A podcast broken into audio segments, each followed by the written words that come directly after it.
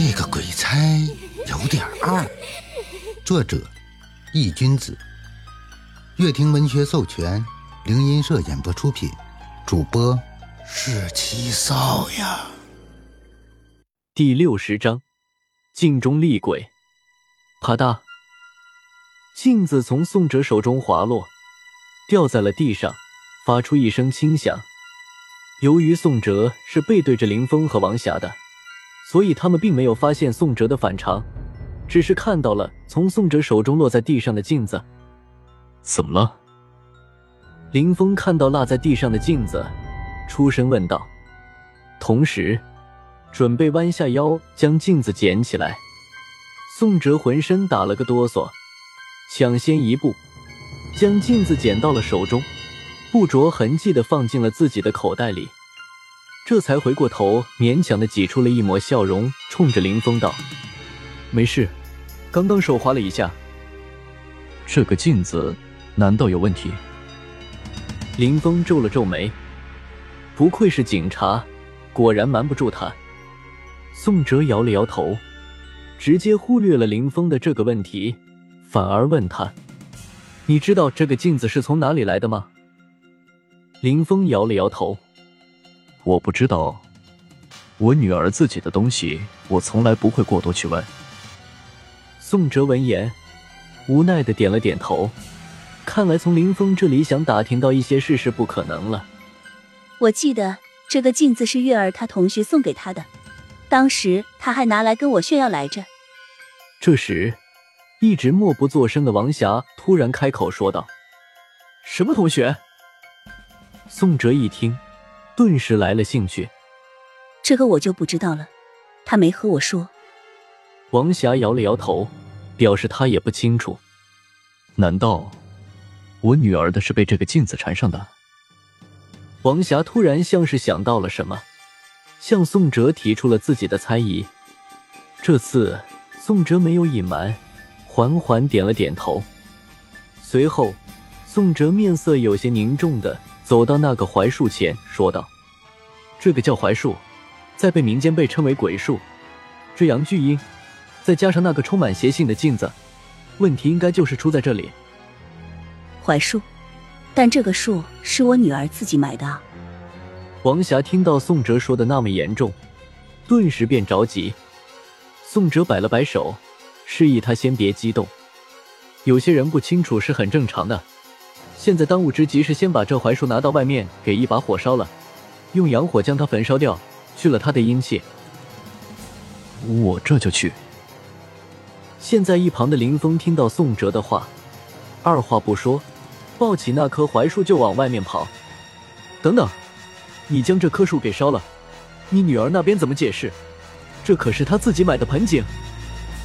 宋哲叫住了他，大不了赔他一个呗。还能怎么办？总不可能让这棵树一直祸害我们一家人啊！林峰头也不回的道，一边说一边往外面跑。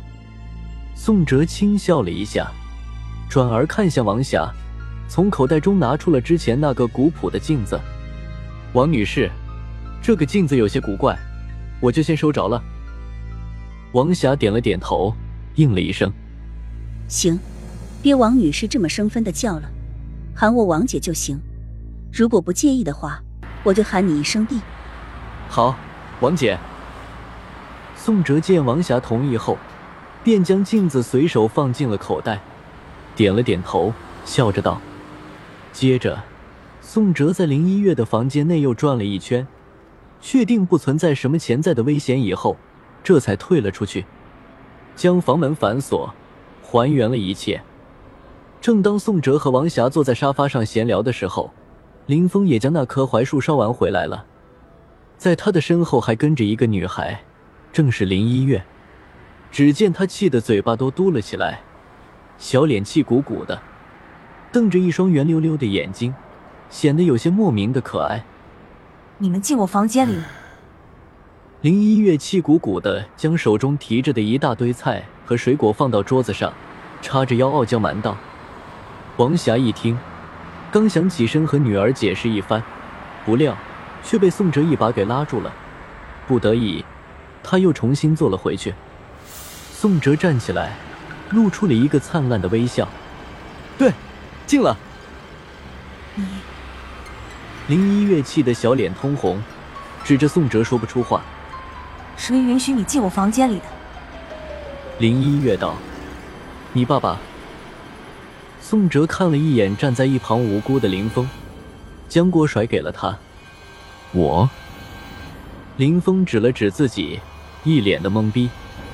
你们，你们怎么可以这样？林一月看了一眼正处于懵逼状态下的林峰，又看了看宋哲那一副气死人不偿命的可恶嘴角，眼眶顿时就红了，眼睛里甚至弥漫出了水雾。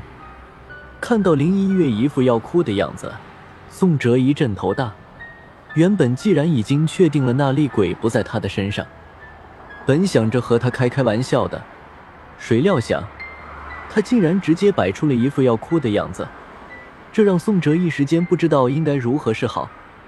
某女孩要哭，作为一个直男，要该如何去哄？在线等，很急。你先别哭啊！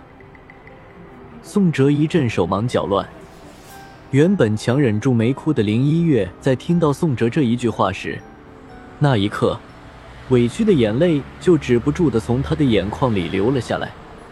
这戏剧性的一幕让宋哲看得一愣一愣的，这他妈还不能哄，越哄越来劲。宋哲扭过头，求助似的看向了林峰。林峰张了张嘴。正准备走上前向自己女儿解释一下的时候，林一月突然头也不回的径直走进了自己的房间。打开房门后，砰的一声又给关上了，随之而来的是阵阵微弱的抽泣声。我去看看。林峰担忧的看了一眼紧闭的房门。就在林峰想进去的时候，王霞站起身，一把将他拉住了。你坐着吧，我去。你粗老爷们会哄人吗？王霞瞥了林峰一眼，道：“说着，他就走进了林一月的房间。于是乎，客厅里就只剩下了林峰和宋哲在那里大眼瞪着小眼。林峰无奈的冲着宋哲耸了耸肩膀，表示他也没辙。女孩的脾气，你摸不透。林峰索性也不想了，走到桌子前，拿起林一月买来的那些蔬菜，道。时间也不早了，宋哲小兄弟，今晚就留下吧。我去厨房给你做几个下酒菜。你还会做饭？宋哲点了点头，看着林峰，有些惊讶。略懂皮毛，其实也就会做那几样罢了。林峰系上围裙，笑了笑：“我帮你。”宋哲道：“不用了。”你去沙发上歇着吧。林峰摆了摆手，宋哲无趣，百般聊赖的坐在沙发上玩着手机，侧耳听着林一月房间里传来的细微低语。宋哲不禁摇了摇头，女人真是麻烦。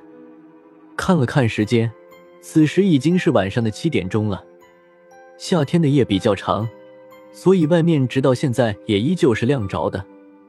想来，距离那个厉鬼真正出现还需要几个小时，到时候才是真正的危险来临之际。